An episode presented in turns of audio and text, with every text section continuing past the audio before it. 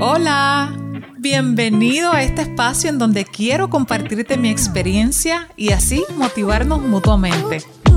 En este podcast hablaré de mis luchas y de cómo salir del caparazón para darnos la oportunidad de fluir y ser nosotros mismos. Estás escuchando Hablando con Candy. No te vayas lejos, que esto apenas comienza.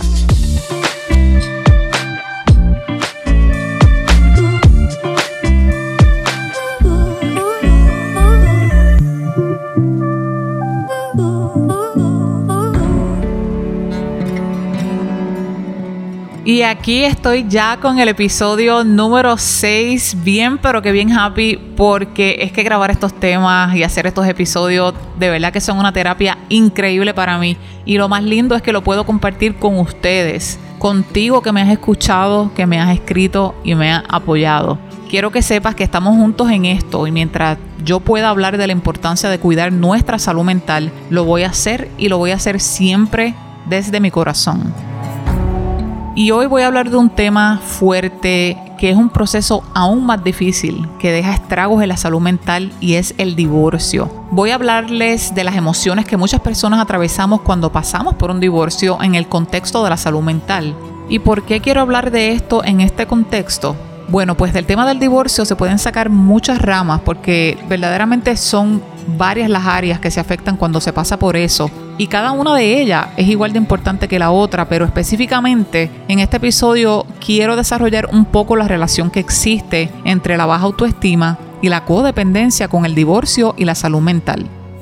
Te puedo decir que un divorcio puede parecer el fin del mundo, y de cierta manera lo es porque el mundo que conocíamos con esa otra persona se cae en pedazos y nos toca construir un nuevo mundo para nosotros. Y tanto es así que expertos de la salud mental dicen que el divorcio se compara con la muerte de un ser querido. Y es comprensible porque es que se está perdiendo algo, un matrimonio y todo lo que eso conllevó. Por eso muchas personas pasan por un proceso de divorcio atravesando por las cinco etapas del duelo, la negación, la ira, negociación, depresión y aceptación. Dependiendo de la situación que causó la ruptura o los factores que llevaron a que la relación dejara de funcionar, un divorcio puede causar depresiones severas y hasta llevar al suicidio. Un estudio reciente por el Instituto Nacional de Investigaciones sobre el Cuidado de la Salud indicó que las personas divorciadas tienen tres veces más probabilidades de suicidarse que las personas casadas. Y es que cuando fracasa una relación o se va la otra persona, por ejemplo, nos enfrentamos con todo aquello que no vimos o no quisimos enfrentar de nosotros mismos. Y en mi caso particular, yo soy divorciada. Estuve casada por 10 años y separada por 4 años. Y no fue hasta más o menos 2 años que yo me divorcié legalmente. Con toda la honestidad les puedo decir que ha sido una de las cosas más duras que he tenido que atravesar. Con la ayuda de mi familia y mis amigos más cercanos, yo tuve que deconstruir todo lo que yo pensaba que iba a ser mi vida para comenzar a vivir en un mundo que desconocía y paso a paso lograr construir a una nueva mujer. Soy creyente de que todos tenemos las herramientas para levantarnos después de un golpe duro y por eso comparto mi experiencia porque tú no eres la excepción independientemente de si en la relación hubo hijos o no, o si los dos estuvieron de acuerdo o no en divorciarse, el proceso de divorcio puede transformar la manera en que ves la vida y la manera en que te ves a ti mismo. Me gusta siempre aclarar que no tengo estudios en psicología y comparto mi historia y conversaciones con otras personas para traer el tema a la mesa y quizás arrojar un poquito de luz a quien lo necesite. Y precisamente Hoy estoy bien feliz porque voy a estar hablando de este tema con una amiga muy querida en donde quisiéramos intercambiar experiencias que pueden usarse para poder ayudar a otras personas. Lo que hablo está basado en mi experiencia y la experiencia de mi invitada y no necesariamente es lo que ha vivido o sentido una persona divorciada.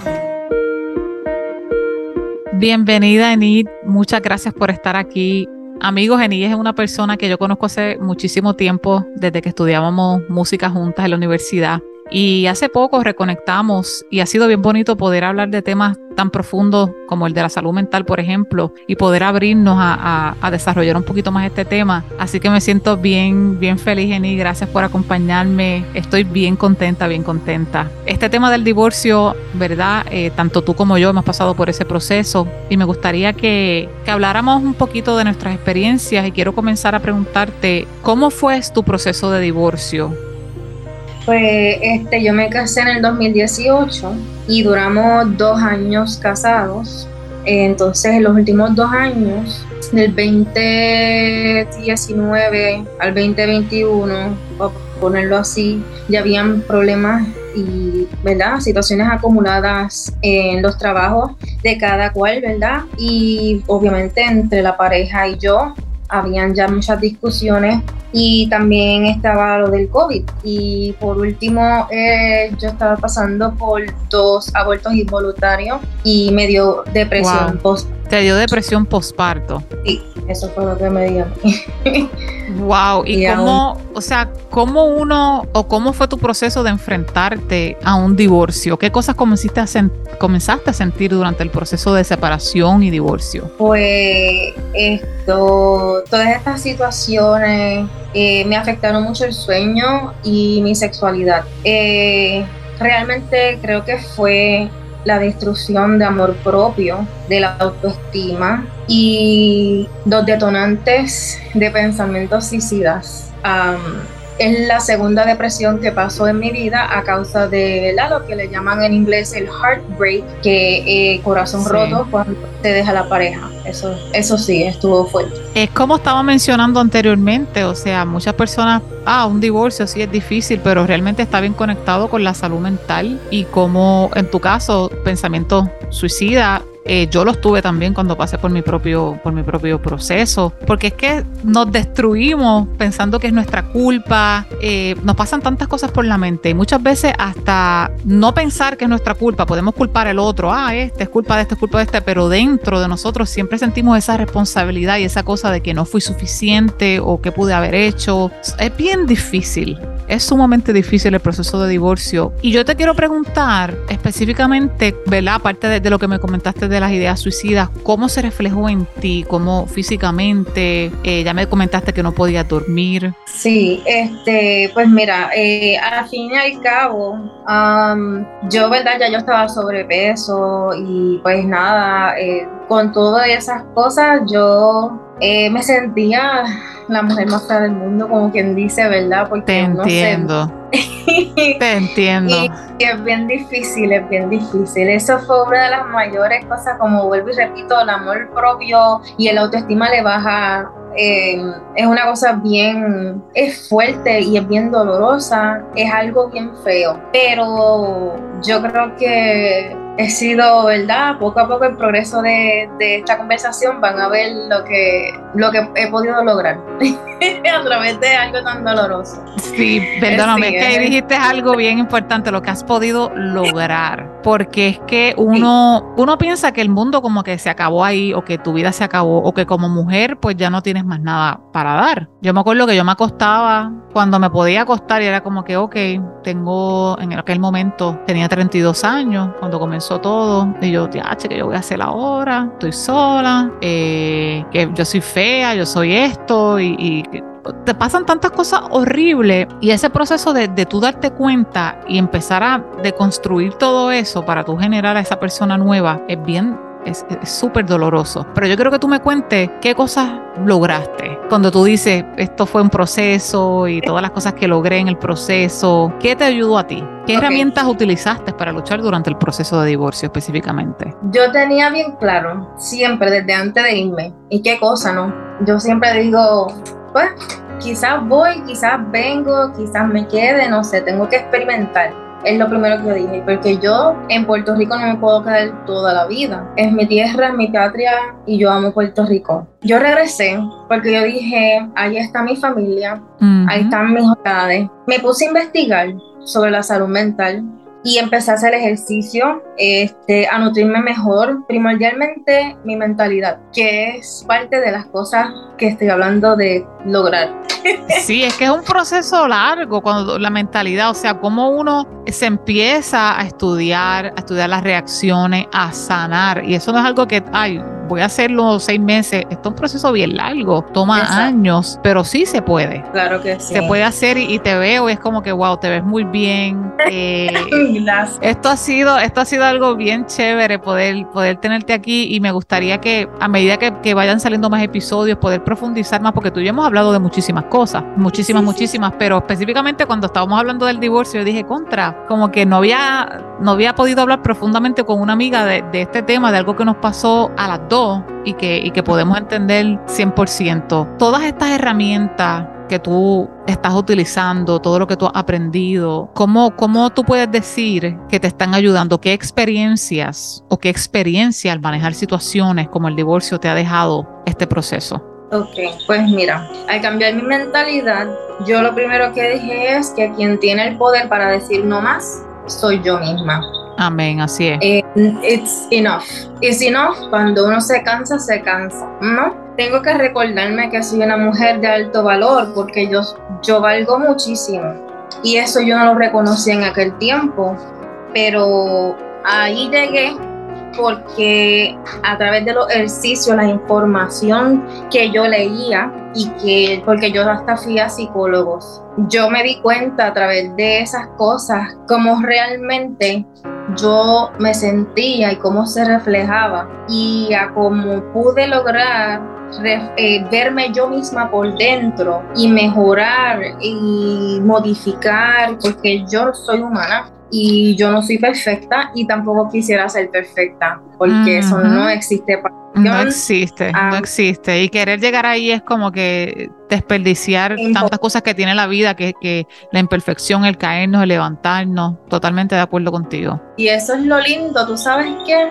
Porque yo creo que sí hace falta pasar por cosas difíciles porque eso nos hace más fuertes. Hay que aprender a aceptar el proceso de luto y de duelo. Cosas simples el ser humano no las quiere entender ni aceptarla porque llevamos tanto tiempo practicando mal el que no aceptamos las cosas, ¿verdad? Como llega la vida. Y nos hacemos un 8, nos ponemos depresivos, negativos, ¿verdad? Como tú que me Cuéntame más de ti, que quiero saber también. me estás poniendo en el spot aquí. en mi caso, wow, fue como morir por dentro. Fue morir por dentro no me reconocía a mí misma sin esa otra persona o sin los ideales que yo tenía. La autoestima, también como tú dices, mucho desorden por la comida. Cuando estaba triste todo lo resolvía comiendo, encerrada. Fue una de las primeras, de las primeras etapas después del divorcio. Mucho encierro, eh, comer, después fue la bebida, eh, mm, muchas cosas bien, bien difíciles, bien difíciles, porque uno se casa con una ilusión, con este pensamiento, y en la cultura hispana también nos pasa mucho que, wow, uno se casa con la, ay, con el príncipe y él me va a proveer y vamos a hacer esto. Hay, muchas cosas que uno tiene con las que se cría y, que no son culpa de nadie, es que simplemente nos criamos así, lo que vimos, nuestro alrededor, la cultura, etcétera. Y entonces, cuando tú ves que eso no se da, que no, que no es un príncipe, que no te va a salvar, que no, no está cumpliendo tus necesidades, y es verdad, uno se ríe, pero es que la persona no está ahí para salvarte ni tú para salvar a nadie. Y eso a mí se me hizo tan difícil porque yo siempre fui una niña bien sana, bien inocente, bien cuento de hadas, Disney, eh, todo va a ser perfecto, me voy a casar, voy a tener una casa, voy a hacer esto. Y cuando me llegó el momento de tomar una decisión por mi bien y por el bien de la otra persona, porque es que no solamente uno sufre, en muchos de los casos, ¿verdad? Hay casos que son bien particulares y extremos, pero hablando generalmente es un proceso en donde se sufre mucho los dos. Y entonces pues ahí es donde uno tiene que, que aprender a decir basta ya. Y ese basta ya me tomó, me tomó tiempo, me tomó tiempo y, tuve que aprender a vivir sabiendo que, que no, que lo que yo pensaba que iba a ser mi vida ya no era. Y tomar el valor de construir algo nuevo para mí, algo que yo quería con lo nuevo que había aprendido, con el dolor, como pintar un, cuadro nuevo, básicamente. Y es un proceso es un proceso que no sé si estás de acuerdo conmigo, es un proceso que no puedes pasar solo.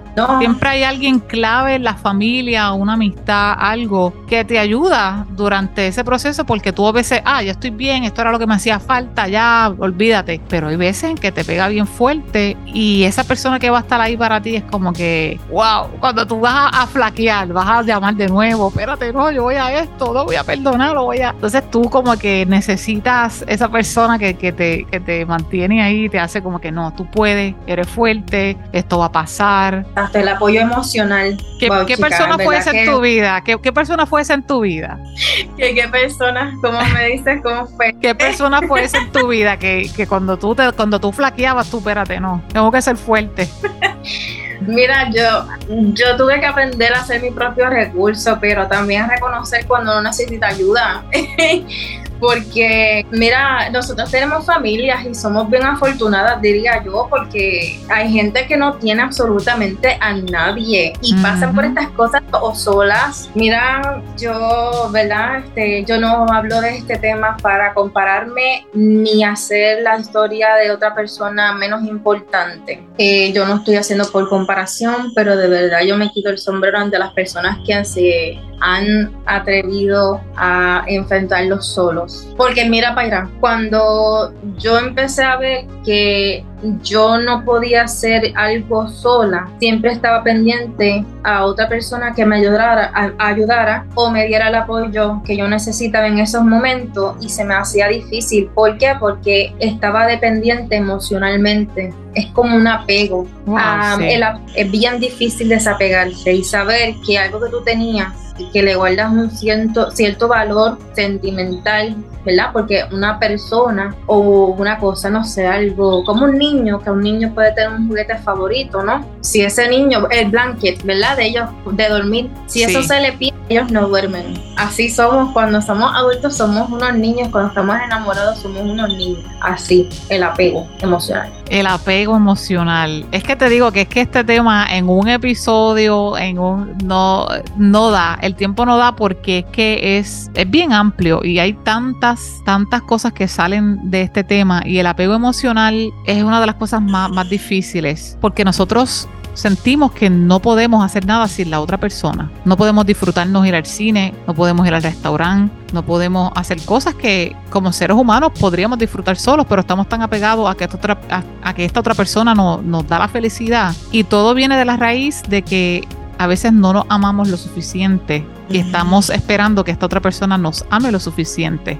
Y, es donde, y, ahí es donde entonces empiezan los problemas, porque aguantamos cosas que no tenemos que aguantar por el hecho de que tenemos miedo a enfrentarnos a nosotros. Y todo esto lo hemos aprendido, lo hemos visto, lo hemos estudiado ¿Cómo el aprender todo esto ha impactado como que tu mejoría en cuestión de tu relación con otras personas, con tu familia, tus amigos? O sea, cuando uno pasa por un proceso así, todo lo que uno aprende, ¿qué tú puedes decir que tiene ahora la nueva Enid? después de este proceso, el antes y el después. Bueno, yo me digo a mí misma las cosas lindas que yo le diría a otra persona. Empecé por ahí yo me dejo sentir y dejo que pase el momento cuando el proceso de duelo, de luto, así como nos llegan los recuerdos del trauma, yo los dejo que pasen. Pero ya yo tengo como unos, eh, ¿verdad? Como yo me he estudiado yo misma, ya yo sé cuándo es que me está atacando la ansiedad, por qué viene y de dónde viene y qué me lo causó. Ya yo puedo distinguir identificar esos detonantes depresivos y pensamientos tóxicos y todo lo que tenga por ahí. Y me empiezo a hacer otras cosas para distraerme la mente. Eso es uno de, de esas de, eso, lo más que yo puedo decirlo porque no lo podía ni explicar, es algo que es, en la mente. La mente es bien poderosa, no más que yo diría sumamente poderosa. Precisamente hablando con Candy es, es eso mismo y es lo que voy poco a poco construyendo y me hace feliz, me hace feliz porque en los tiempos de oscuridad yo no sabía a dónde ir o qué buscar o qué escuchar y hay mucha información out there, afuera hay muchas cosas que buscar. Y yo quiero ser una más de, esa, de esas fuentes de información a través de mi humilde experiencia, a través de lo que he vivido, mis opiniones y sobre todo poderlo compartir con personas como tú que también pues quieren tener esa voz. Al contrario su experiencia. ¿Qué tú le dirías a esas mujeres o esas personas en general que están pasando por un divorcio en este momento? ¿Qué palabras de aliento les diría? Yo, ¿verdad? Junto con todo lo que he dicho, no es lo mismo y siempre está el refrán que es muy cierto que no es lo mismo decirlo que hacerlo, pero hay que dejar de intentar y hay que comenzar a hacer. Es mentalidad. Una vez tú hagas clic aquí, tú vas a poder dominar aquí, que son las emociones que muchas veces nos dejamos controlar por las emociones y no las controlamos nosotros. Y hay que empezar por uno mismo siempre, como la canción de Michael Jackson, I'm starting with the man in the mirror. I'm asking him to change his ways. ¿Ah?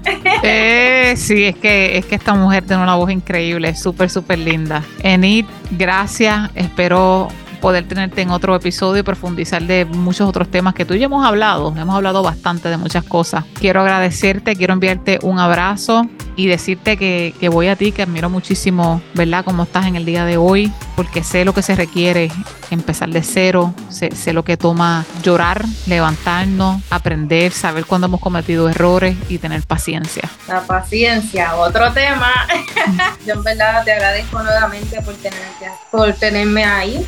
Eh, espero que, ¿verdad?, que sigan participando personas que abran su boca porque tienen voz. No necesitas de nadie para ir a una terapia. No necesitas de nadie para saber qué está pasando contigo y no es bochornoso, es salud mental. Gracias, mi amor.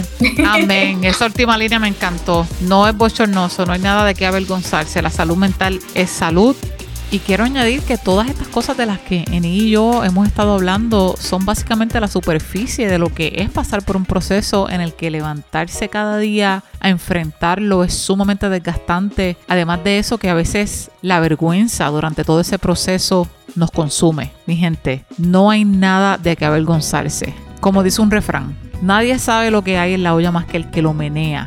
O sea, que por más perfecto que pueda parecer un matrimonio, solo tú y tu pareja saben lo que realmente está pasando y el porqué de la decisión que toman. Nadie merece estar en una relación dañina o en una relación por apariencias. Por lo menos yo no puedo hablar por todo el mundo porque cada caso es bien distinto, pero los quiero dejar con esto. Hayas querido o no divorciarte o separarte, date permiso para sufrirlo y luego sanar. Disfruta de ti Aprende a amarte enteramente. No existe la media naranja. Existimos como seres completos que cuando aprendemos a disfrutar de nosotros mismos podemos compartir amor con quien llegue a complementarnos. Ya llegamos al final del episodio 6. De verdad que muchas gracias por estar y entender. Todavía hay muchísimas cosas de las que hablar y te invito a que continúes conectado con el podcast y a seguirme en Instagram y Facebook. Únete a la conversación, continuemos desarrollando este espacio y sobre todo vamos a seguir hablando con Candy.